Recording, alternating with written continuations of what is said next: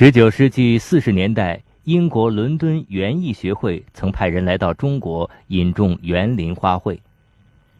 最终，他们带回大批牡丹、菊花、杜鹃、蔷薇等花木种苗返回英国。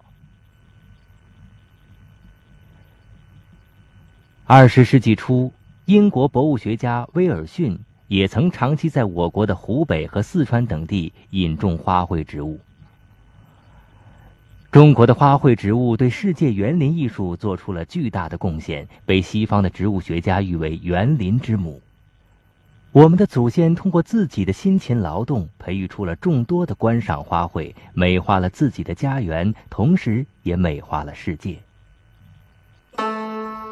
说起中国的花卉，不能不说牡丹。牡丹无疑是影响深远，也最为国人所熟悉的名花之一。牡丹是毛茛科芍药属的一种植物，广泛分布于我国华北和中部地区。至今，在湖北的保康等地还有大面积的野牡丹分布。古人最早注意它，并非因为它美丽的花朵，而是它的根皮可以当作药物使用。约成书于东汉时期的我国最早的药物学著作《神农本草经》中，就有关于牡丹药用的记载。宋代的本草著作中开始有形态逼真的野牡丹的插图，因此可以说，从汉代起，牡丹就一直是中药中一味凉血活血的重要药物。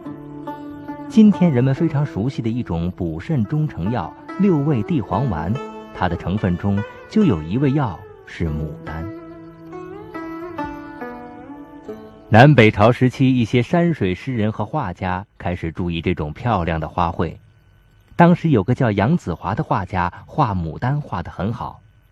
南朝诗人谢灵运曾记述过永嘉竹间水际多牡丹，可能那时的人们已经开始在花园或药圃中栽培牡丹了。牡丹作为一种花卉著名，始于唐代。因为它与早已著名的芍药花十分相似，又是木本植物，因此被人们称为木芍药。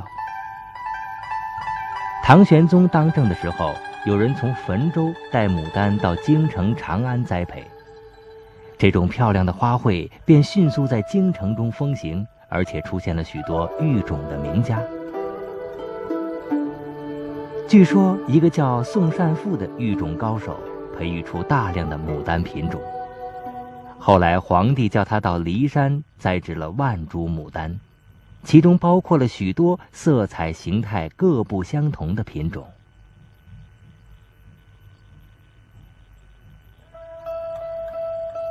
当时唐玄宗居住的兴庆宫是一个以园林为主体的建筑，宫中的兴庆池东岸、沉香亭边。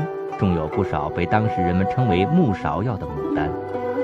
史书中有这样的记载：当鲜花盛开的时候，唐玄宗乘着月色，与其心爱的杨贵妃徜徉在花丛之中，纵情欣赏着这绚丽的景色。著名乐工李龟年指挥梨园乐队，吟唱着李白奉皇帝之命谱写的。以名花对妃子为主题的诗歌，这就是著名的《清平调》三首，其中一首是这样写的：“云想衣裳花想容，春风拂槛露华浓。若非群玉山头见，会向瑶台月下逢。”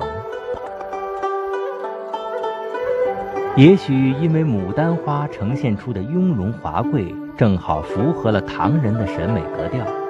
牡丹显然是盛唐时期长安城中最受欢迎的一种花，许多著名的诗人都为它写下了非常动人的赞美诗句。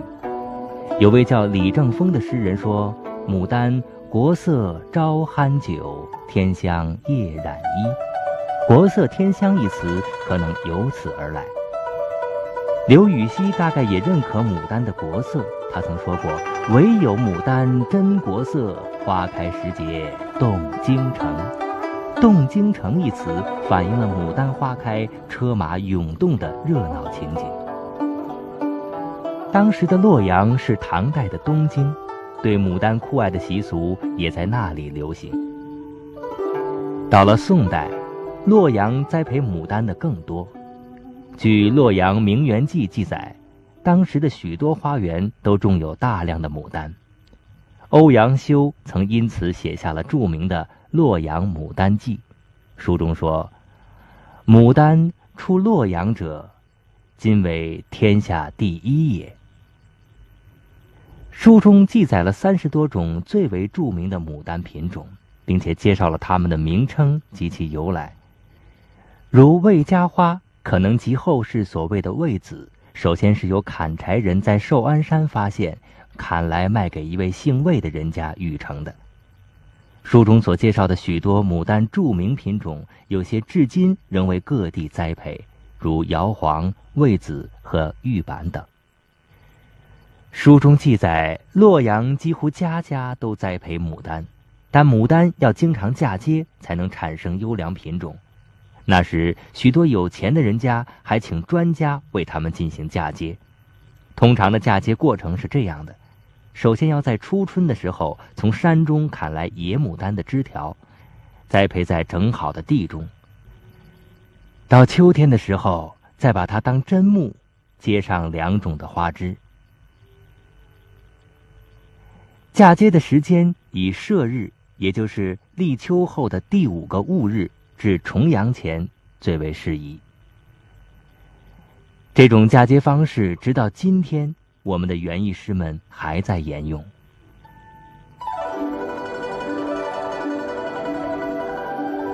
由于当时有不少嫁接花卉的能工巧匠，所以洛阳牡丹出现大量的新奇品种。《洛阳名园记》中记载：“今洛阳良工巧匠，披红盼白，皆以他木与造化争妙，故岁岁宜奇且广。”洛阳人非常喜欢花，春时城中无贵贱皆插花，花开的时候，市树竞为游遨，甚至支着帐篷，笙歌之声相闻。在花丛中游赏，直到花落。由于当时城中普遍栽培牡丹和其他花卉，使城中的环境得到很好的绿化和美化。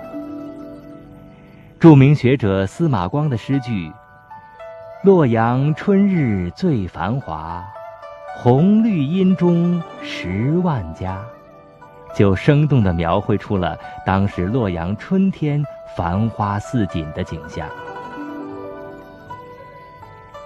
牡丹一直受到国人的喜爱，在清代的时候，北京还出现温室栽培牡丹技术。如今，洛阳和菏泽仍是我国著名的牡丹花产区。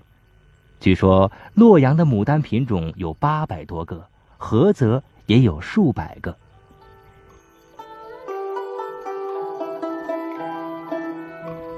由于深受国人喜爱，牡丹除作为观赏植物栽培外，从唐代开始，人们广泛将它作为诗歌、绘画、刺绣、陶瓷等艺术方面表现的题材。